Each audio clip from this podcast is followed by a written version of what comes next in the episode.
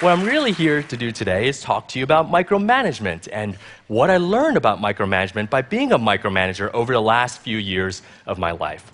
But first off, what is micromanagement? How do we, how do we really define it?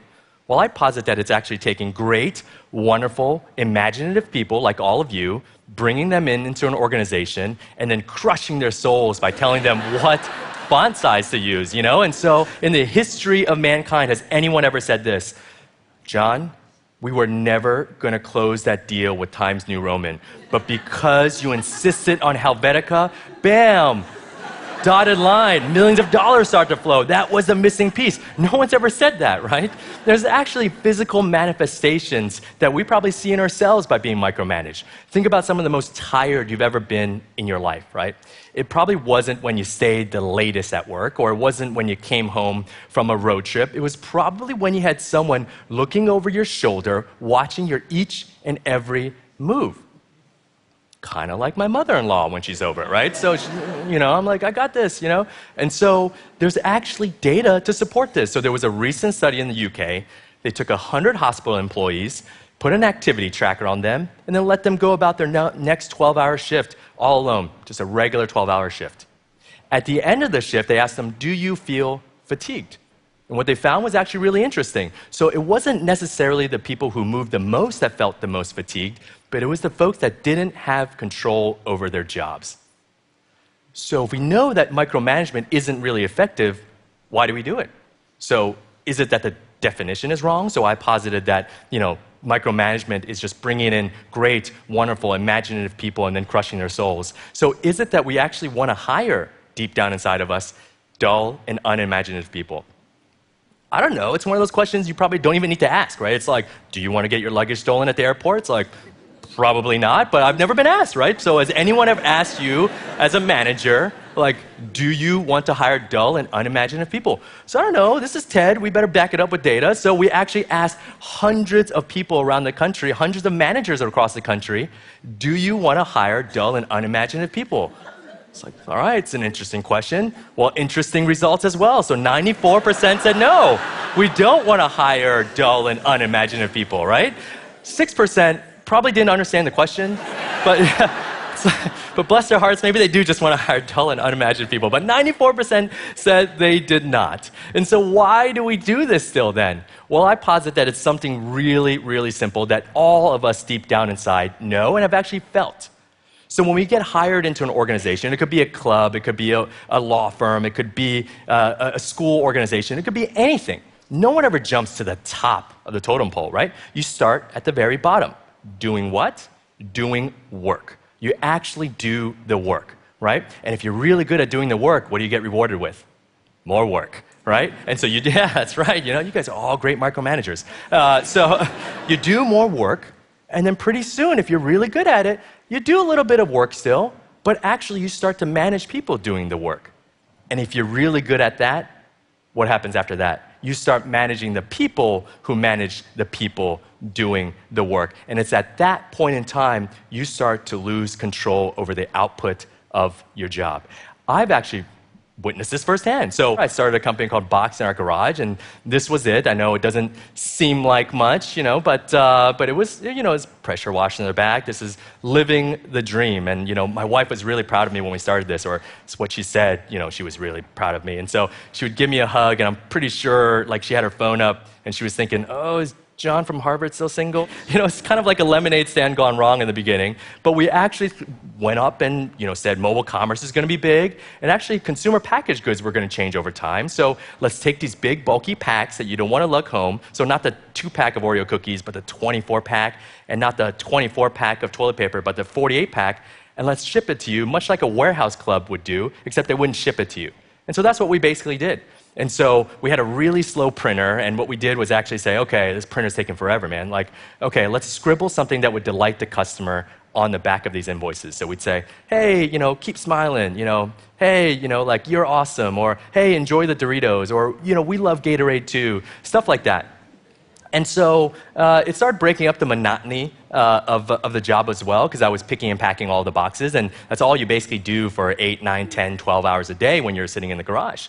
Uh, and so an interesting thing happened. So we actually started to grow. Um, and so, you know, over the last, actually, just even 36 months after that, we ended up selling hundreds of millions of dollars worth of stuff. And we actually grew really, really quickly. But during that time, my role started to change too.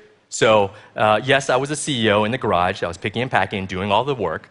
But then I actually graduated to actually, you know, managing the people who picked and packed. And then pretty soon I managed the people who managed the people picking and packing.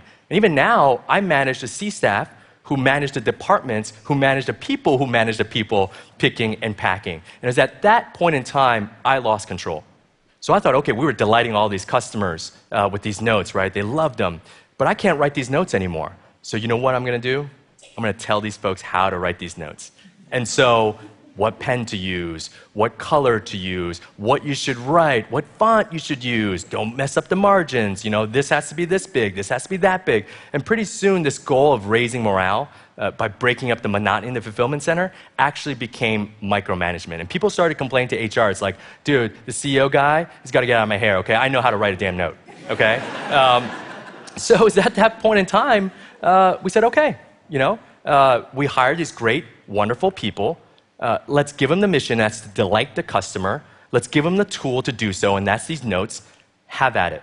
And so what we found was actually pretty startling. So some folks actually took the notes and actually started drawing these really ornate, uh, like mini murals on them. Uh, you know, when folks ordered diapers, you'd get really fun notes like this. You know, say hi to the baby for us. And you know, the next size up. You know, if you bought a bigger size, they'd write, you know, um, growing up so fast. And so people really, really took to it.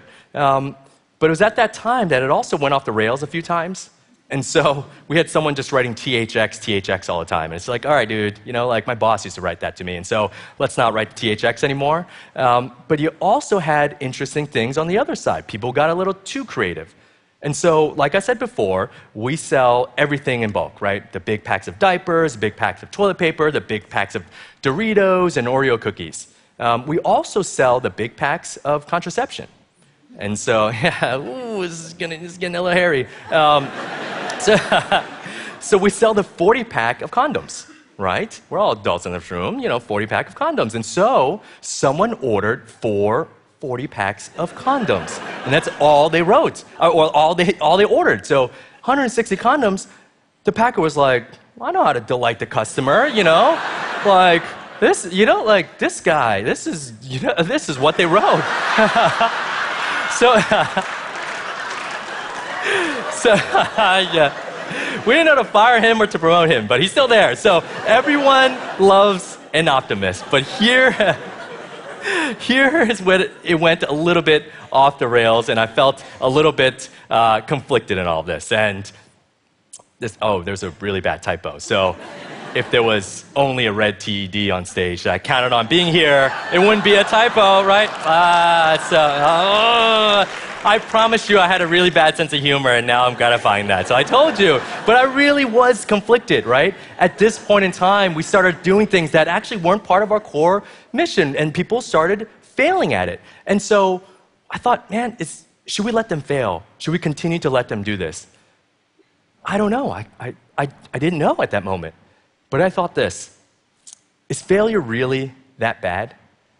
I, I, mean, I'm not saying we should celebrate failure. There's a lot of talk in Silicon Valley that says, let's celebrate failure.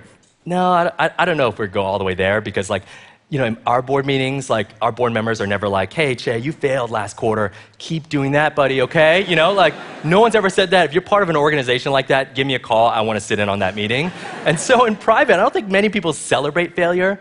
But actually, failure, I posit, is actually pretty necessary for the folks truly in the long term, for the smart and imaginative people truly trying to fulfill the mission that you give them at hand.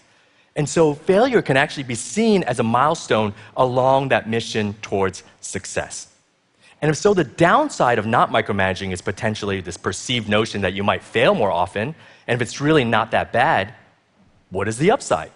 Well, we saw the upside and it's pretty great. So we tasked our engineers and said, hey, you know, our, some of our fulfillment centers cost millions of dollars to build. There's miles and miles of conveyor. And so can you do the same thing? Can you make them efficient without spending millions of dollars? So they got to work. They actually did this. You know, it's not Photoshop. The guy's like really grinding. It's like they built an autonomous guided vehicle. We didn't tell them what to build, what format it needed to be. In 90 days, they produced the first prototype, powered off Tesla batteries, stereoscopic cameras, LiDAR systems. It basically replicates the efficiency of a conveyor belt without the actual capex of a conveyor belt. So it doesn't actually just stop with engineers. Our marketing team department, we told them, hey, you know, uh, get the word out, do the right thing. So we have this wonderful lady by the name of Natasha on the marketing team. She stopped me in the morning. She's like, Chieh, what are we doing about the pink tax? I went, got my coffee, and I, said, I sat down and I said, okay, Natasha, what is this pink tax? And so she told me it's really interesting. So some of you might know that actually in 32 states across America, we actually charge a luxury good tax on women's products like feminine care products. So tampons and pads are taxed like luxury good items. So I would never dare call my wife, or if she called me and said, hey, hon, bring some pads on the way home, and I said, babe, you know, there's a trade war going on. The economy's not that good. So, you know, no luxury goods this month, but next month I promise, you know, I'll take a look at it. You know, I've been single pretty quickly, right? Um, but what's, what's super interesting is now we didn't tell them what to do, but now, working with finance, they rebate the tax back to customers all around the country that we unfairly have to collect. And so at this point in time, you might be thinking, okay, what is the real, real upside of not micromanaging? And it's this. I didn't do any of these projects. I didn't make the AGV. I didn't do the pink, Rethink Pink tax campaign. I didn't do any of this. But I'm standing here on a TED stage taking all the credit for it. Uh, yeah, you know. like, this guy does nothing and takes all the credit for it. He's a real CEO, this guy. He's really got it down, you know?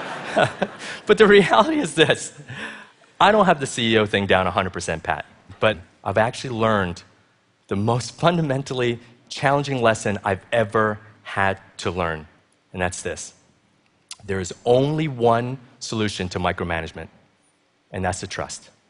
Thank you.